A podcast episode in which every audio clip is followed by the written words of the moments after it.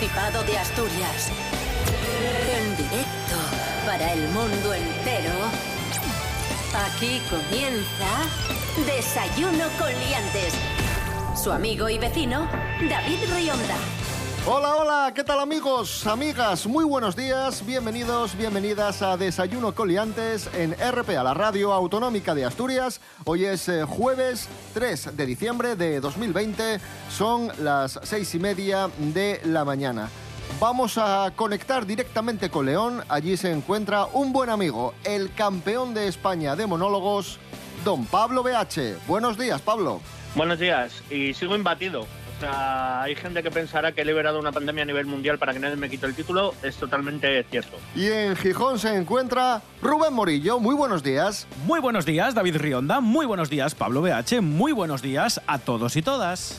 Ayer prácticamente no llovió en toda Asturias, pero sí que hizo un poco de frío. Vamos a saber lo que pronostica hoy la Agencia Estatal de Meteorología. Rubén Morillo, cuéntanos. Varias cosas importantes hoy. En cuanto al tiempo, vamos a tener nubes y en la segunda mitad del día puede llover.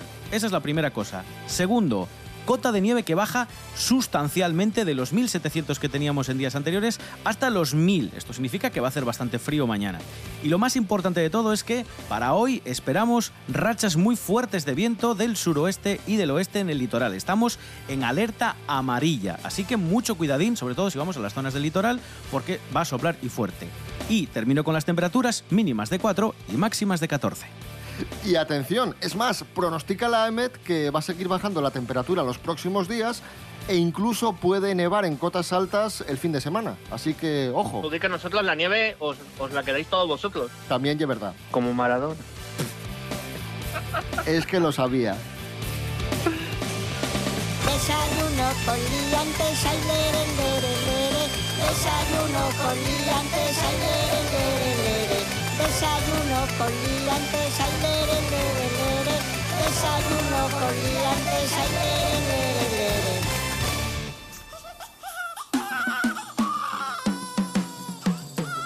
Comenzamos en Avilés dando un pequeño tirón de orejas a algunas personas de la Villa del Adelantado que han sido denunciadas por incumplir la normativa COVID-19. La policía local de Avilés ha propuesto sanción a 70 personas en los últimos días, la mayoría de ellas por no hacer uso de la mascarilla como parte de la labor que, que ejerce la policía de control de las restricciones decretadas en el intento de contener la pandemia.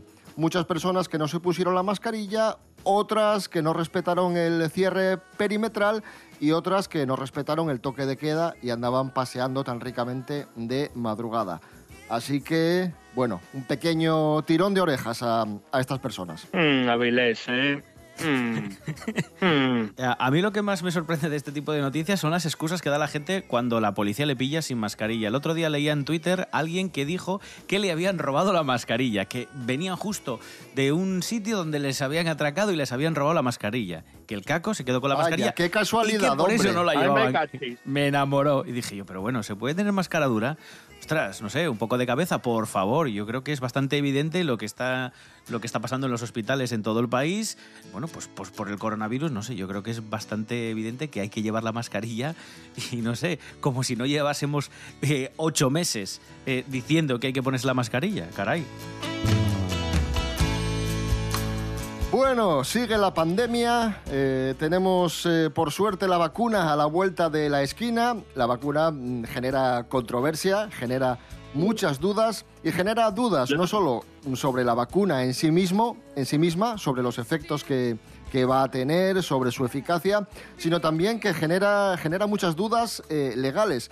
El otro día mm, leía en redes sociales dudas de muchos usuarios que se preguntaban, pero esto de la vacuna, ¿nos van a obligar a ponerla? ¿Puede el gobierno obligar a ponerla? Pablo BH, has estado investigando y no, no pueden obligar. No, no, no, no, no, no. Te puede obligar, o sea, puede entrar Fernando Simón a tu casa pegando un por- una patada a la puerta con una jeringuilla y decirte, ponte la vacuna. No puede, no puede. Haría falta una ley. A ver, el gobierno puede recomendarlo. Y es muy recomendable porque necesitamos ese efecto de... Inmunidad de rebaño, ¿no? Se llama. Inmunidad de rebaño, efectivamente, pero no te puede obligar el gobierno a ponerte la, la vacuna. Otra duda. Estás eh, trabajando, estás en una empresa llega la campaña de vacunación y, y te dice tu empresa, tienes que vacunarte, te obligo a vacunarte.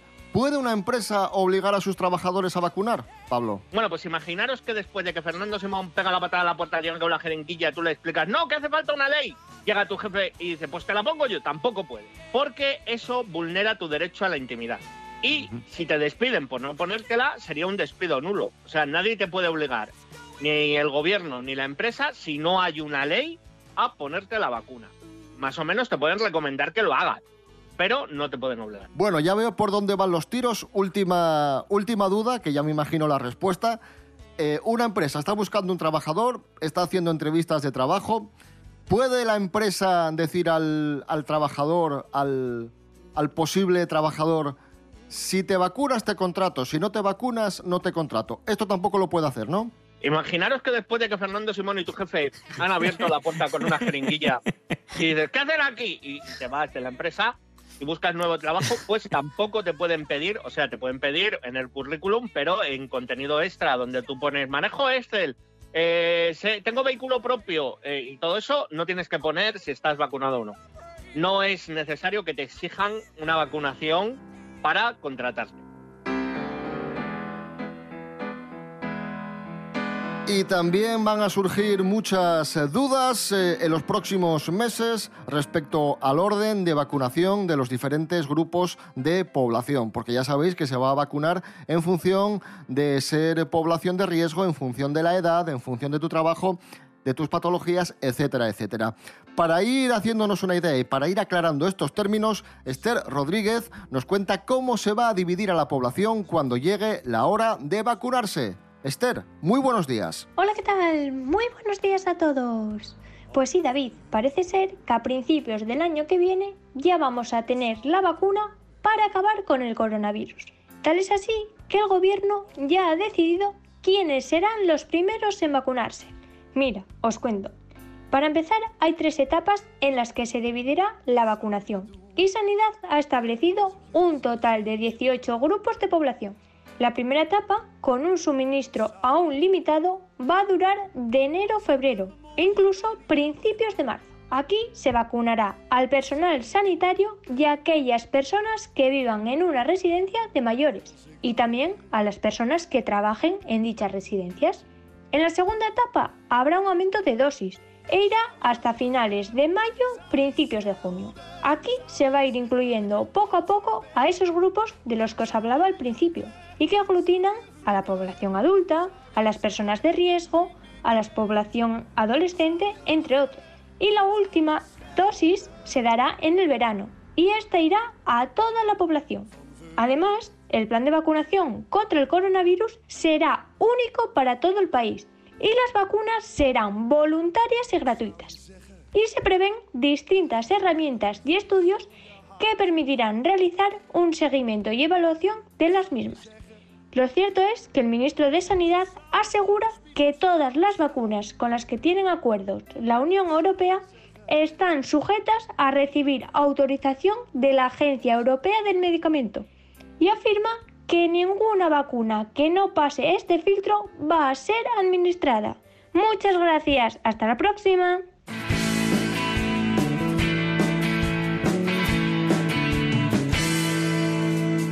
Qué buena ocasión.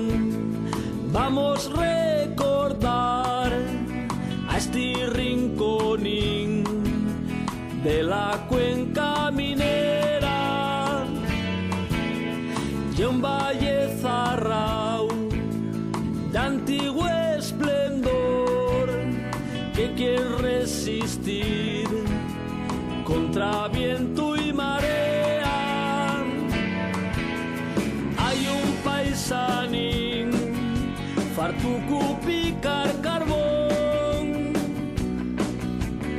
27 años trabajando bajo tierra, esporeando perramplones y subiendo chimeneas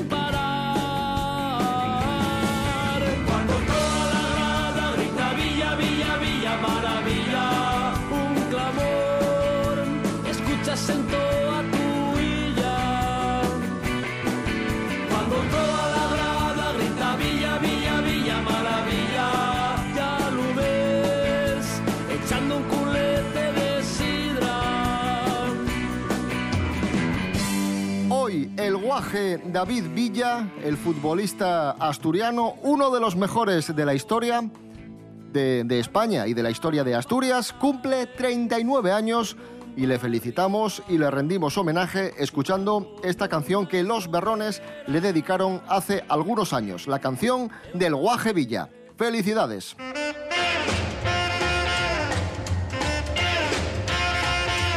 Y oye, que no todos son malas noticias, ni mucho menos, porque siguiendo en Asturias y yéndonos a Cangas del Narcea, la Hombre. denominación de origen protegida Tierra de Cangas, el vino de Cangas, atraviesa uno de sus mejores momentos. Rubén Morillo, cuéntanos. Pues sí, en 2021 Bueno, tira. se van a cumplir 20 años desde que se reconoció la marca de calidad del vino Tierra de Cangas. En estas décadas no ha parado de crecer. Eso sí, durante el confinamiento las ventas llegaron a caer hasta un 90% por el cierre de la hostelería que se ha ido recuperando poco a poco con el incremento de la venta online. La denominación de origen Tierra de Cangas sigue sumando premios y reconocimientos y sus vinos ya figuran en las mejores guías con muy buenas puntuaciones. Hay algunos que se siguen añadiendo a el gran abanico que tiene la denominación de origen Tierra de Cangas y así lo explica Alicia Fernández. Es la directora técnica de la denominación de origen protegida Vino de Cangas. 55 tenemos ya inscritas y unas 12, 13 o así que esperamos entren el próximo año de plantaciones nuevas. Porque se cumplen los tres años más o menos de que entran en, en- que se plantaron, es cuando más o menos ya pueden empezar a, a producir algo que, que se pueda incorporar a la DOP. Tienen 65 viticultores asociados en la actualidad.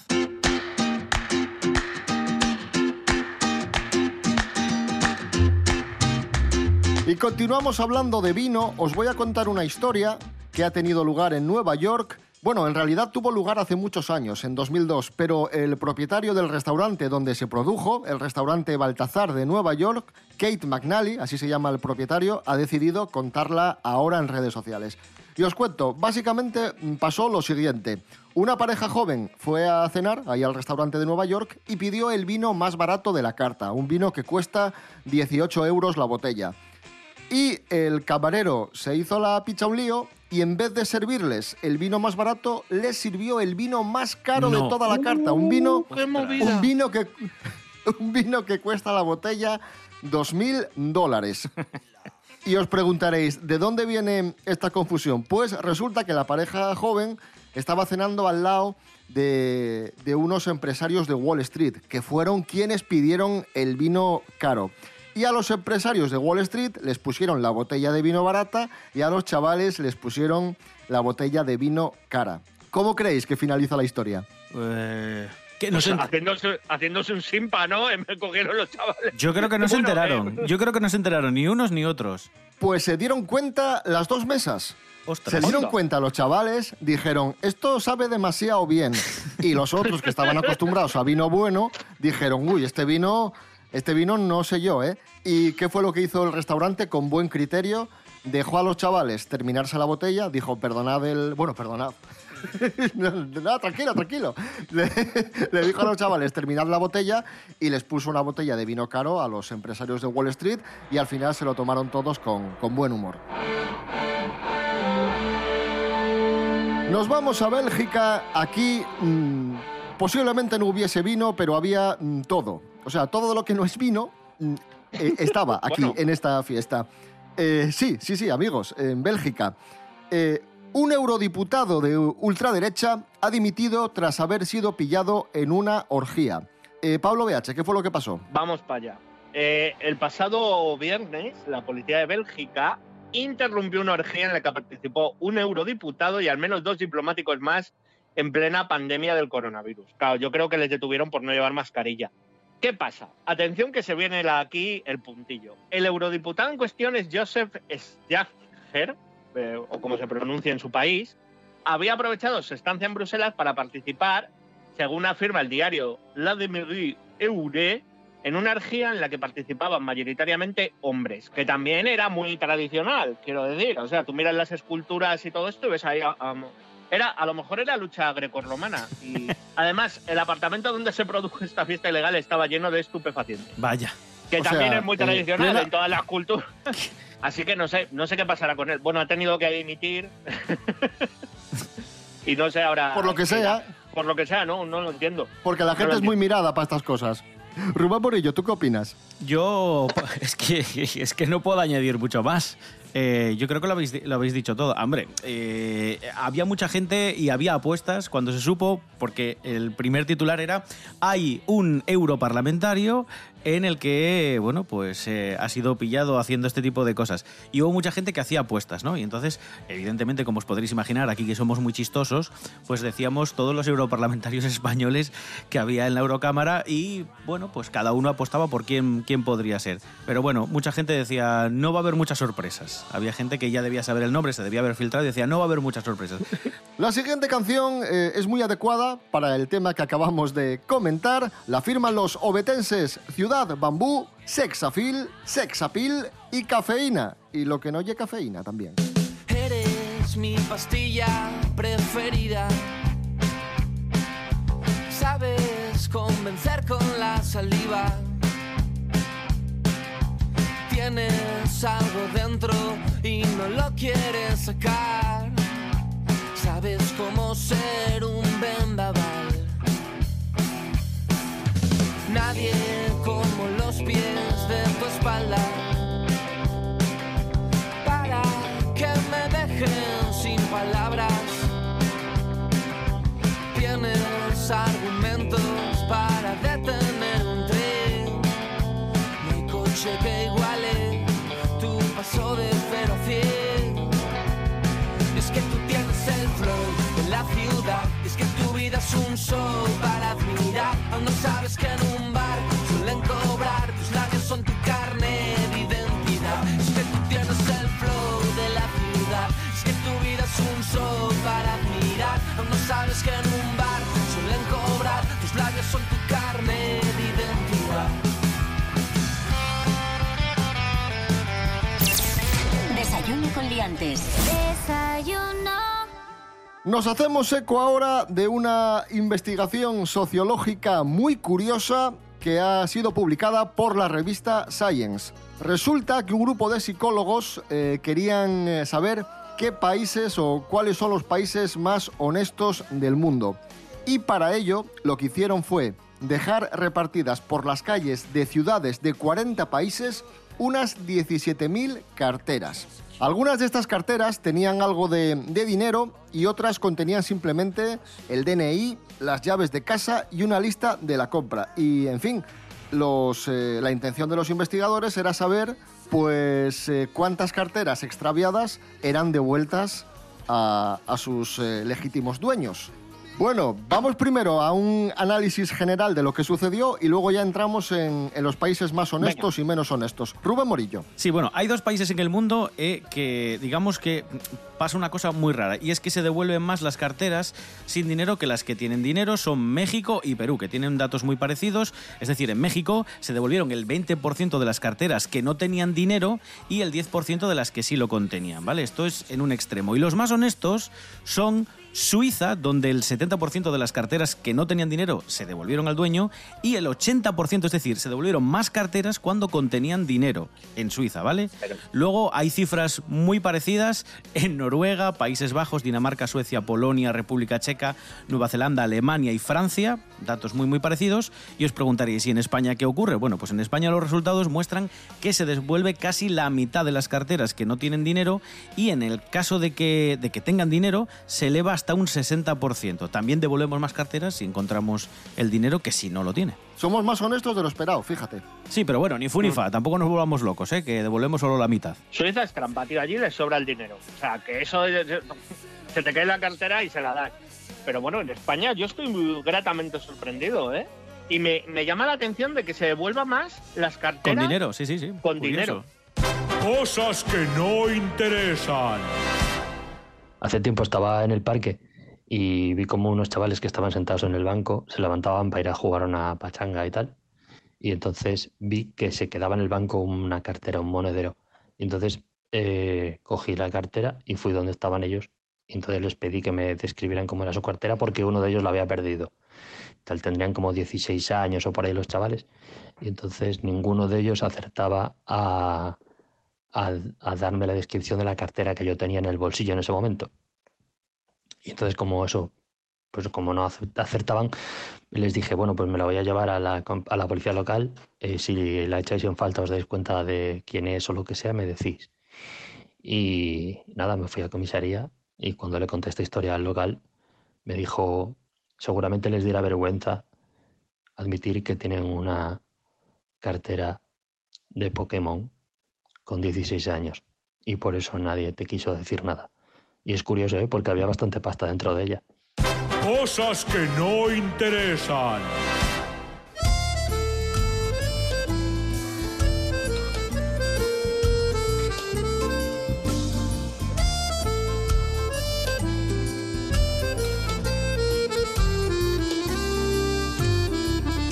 Ella fue a nacer en una fría sala de hospital.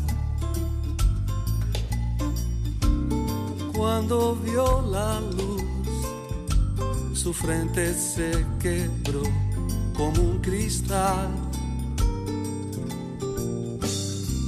Porque entre los dedos a su padre como un pez se le escurrió. Hace un mes cumplió los 26. Solo pienso en ti. Hey, solo pienso en ti. Juntos de la mano se les ve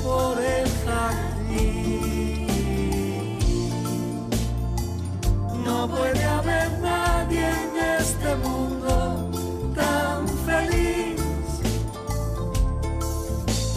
Hey, solo pienso en ti. Solo pienso en ti, la versión de nuestro querido Baudí Cavalcanti, mitad asturiano, mitad brasileño. Y, es que ahora vamos a hablar de un futbolista brasileño. ¿Y por qué lo hacemos? Porque últimamente se está comentando mucho que, que el recientemente desaparecido Diego Armando Maradona eh, arruinó su vida por las adicciones. Es el futbolista que más talento ha tenido, pero también el futbolista que más ha estropeado su carrera por su comportamiento fuera del terreno de juego. Pero vamos a hablar de otro hombre, de Garrincha, un delantero brasileño que fue el predecesor de, de Maradona y que hizo algo parecido. Os cuento, Manuel dos Santos, Garrincha, eh, jugó como delantero y según los expertos es el mejor regateador de la historia del fútbol. ¿Por qué le llamaban Garrincha? Porque Garrincha es el nombre de un pájaro que vive en las selvas de Brasil, un pájaro muy muy feo, pero increíblemente veloz. Y fue un hermano el que le dijo, tú Garrincha, tú que, tú que no oyes muy agraciado y corres mucho, Garrincha. Bueno, tenía talento para el fútbol, pero no os penséis que tenía unas grandes condiciones físicas, todo lo contrario. Era zambo, tenía los pies girados 80 grados hacia adentro.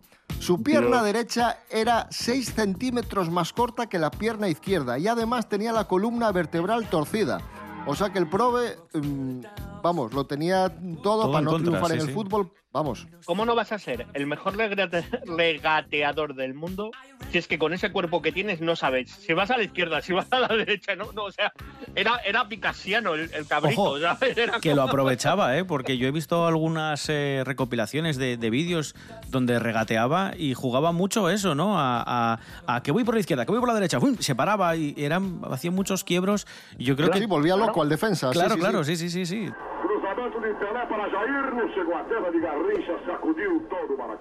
Jugó en Colombia, en Francia y Brasil, pero su rendimiento fue poco a poco bajando porque era adicto al tabaco y al alcohol. O sea, fumaba y chumaba, vamos, eh, lo que no está escrito. Tuvo 14 hijos de diferentes mujeres. Y ahora llega ya el desenlace trágico. Como digo, su rendimiento fue poco a poco bajando. Eh, pasó de ser el mejor jugador del mundo a ser un jugador eh, prácticamente para, para retirar porque no rascaba bola. eh, saltaba al campo prácticamente medio borracho y falleció en la miseria. Falleció arruinado. eh, se gastó todo el dinero en alcohol. Murió el 20 de enero de 1983 en Río de Janeiro como consecuencia de una congestión pulmonar, pancreatitis y pericarditis, todo dentro del cuadro de alcoholismo crónico que padecía. Así que ahí tenéis otro gran futbolista pues que arruinó su vida por los vicios. Ya que estamos, voy a falar de Maradona y estaréis pensando que soy perinsistente col mesmo tema, pero ya que el fallecimiento del Pelusa está generando pena, odio y también misterio. Los detalles de las últimas horas de Maradona no están del todo claros. Arancha Margolles, buenos días. Buenos días, David. A estas alturas de la película, duldo que exista da quien que en tan un sepa que la semana pasada murió Diego Armando Maradona, l'eterno pelusa, que tocó con un pocuñín de trampuca, eso sí, la mano de Dios, y que ganó un trocín de les Malvinas con la soma gambeteadora frente a la pérfida avión. Pero Diego Armando sigue siendo noticia porque lle mucha la polémica sobre la su muerte y las circunstancias nes que esta se produjo. Matías Mora, el abogado del astro argentín, denuncia que pudo haber una negligencia médica en el deceso porque aparentemente Diego Armando tuvo 12 horas en sin recibir atención médica cuando la necesitaba y otra media hora más que tardó en ser atendido en cuantes que llegó la ambulancia. De el médico personal de Maradona, quien ya fuera objeto de la polémica va de ellos días al sacarse una semella, la última en vida del argentín colastro convaleciente de la zoocirugía craneana, acaba de ser destituido e imputado por homicidio culposo. Veremos ver qué pasa con él los próximos días, así como también con el resto de los presentes en la casa de Tigre que se encontraba allí en el momento del deceso, a saber, la cocinera, la mu de llaves, el sobrín de Maradona y un enfermero. Vamos, ¿qué tal parece esto una novela de Agatha Christie? Pero de xuro que va a dar pa munches, munches, munches, pero munches más págines. Permanezcan atento a les ondes, que se lo vamos a contar. Ay, Diego, Diego, ¿pero a qué planeta marchaste?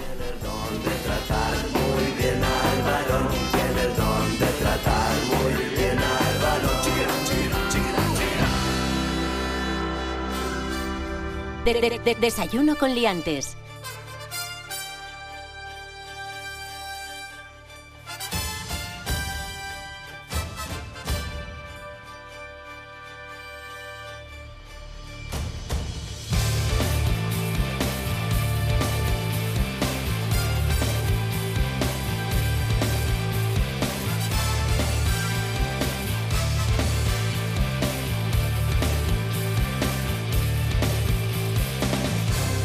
Pablo BH, que nos tenemos que ir ya, que ya son casi las 7 de la mañana. A ver, eh, estamos en redes sociales. ¿Dónde estamos? Te dejo a ti que lo digas. A ver. Uy, uy, uy, uy.